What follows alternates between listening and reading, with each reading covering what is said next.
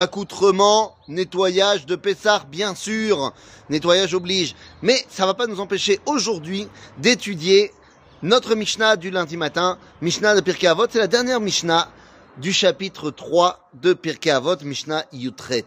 Et c'est une Mishnah fondamentale. Rabbi Lazar Chisma Omer, Kinim ve hem hem alachot, slicha. ותקופות וגימטריות פרפראות לחוכמה. Voilà une Mishnah, deux lignes, t'as rien compris. Venez, on recommence. Kinim, ce sont toutes les halachot qui font attrait aux oiseaux. C'est-à-dire, kinim, c'est ken tzipor, c'est le nid. Donc, kinim, c'est on parle des oiseaux qu'on doit amener en korban ola ou en korban khatat. Il y a plein de halachot très très très pointilleuses à ce niveau-là.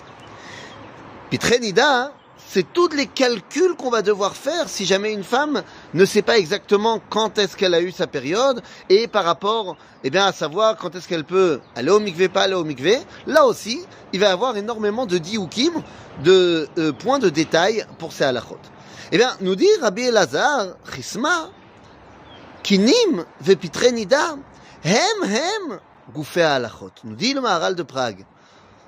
On aurait pu penser que la halacha, c'est rak mashu vada'i. C'est uniquement sur les domaines dans lesquels on est certain. La halacha, c'est notre moyen de nous attacher à Dieu. Lorsqu'on fait la halacha, on fait la volonté du Créateur. Et donc on aurait pu penser, nous dit le Maharal, que la halacha, c'est que dans les choses dont on est sûr. Ici, Kinim, c'est des halachot où il y a énormément de sfekot, de doutes. Est-ce que c'est Korban Korban Khatat? Est-ce qu'on doit amener celui-là ou celui-là? Et puis Trenida, pareil. C'est lorsqu'on a un doute par rapport à quand est-ce qu'il y a eu la dernière période, comment est-ce qu'il faut calculer, on n'a pas de signe. Donc on est dans le doute.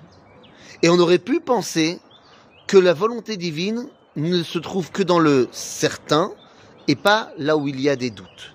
Dit le Maharal, c'est ça la grandeur de la halacha. C'est qu'elle va même aller jusqu'au doute et l'annuler.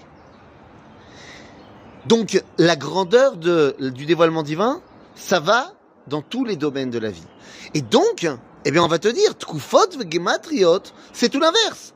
C'est les choses qui sont certaines. C'est la l'astronomie.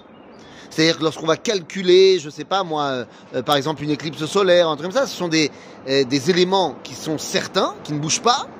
Ve gematriot, c'est pas ce que nous on appelle la gematria. Gematria, c'est la géométrie. La géométrie aussi, c'est des mathématiques, c'est certain. Eh bien, c'est par Peraot la Chochma. Toutes ces sagesses-là, qui nous permettent d'appréhender le monde dans lequel on est, sont super importantes. Mais elles sont ce qui vont nous permettre de nous connecter à Kadosh Baruch grâce aux halachot. En d'autres termes, nous dit ici Rabbi Lazar Chisma, les halachot, elles sont dans tous les domaines de la vie, du certain jusqu'au doute. Mais elles sont ce qui nous permet de dévoiler la volonté divine. Les chokhmot, toutes les sagesses, comme l'astronomie ou comme la géométrie, eh bien, ne sont pas ce qui va nous permettre de nous attacher à la volonté divine, mais sont ce qui vont nous permettre de nous attacher à connaître Dieu. Car Kadosh Baruch a créé autant les halachot qu'il a créé l'astronomie. Akadosh Baruch a créé ce monde avec des chokhmot qui nous permettent de le dévoiler. Pas forcément de connaître sa volonté, mais de le dévoiler. Lorsque j'apprends les mathématiques, j'apprends à dévoiler Dieu. Lorsque j'apprends la géométrie, lorsque j'apprends l'architecture, j'apprends à dévoiler Dieu. Lorsque j'apprends la halacha, j'apprends à connaître sa volonté. Apprendre à le dévoiler, c'est sympathique, mais ça ne m'aide pas à m'attacher à lui. Faire sa volonté, c'est ce qui me permet de m'attacher à lui. À bientôt les amis.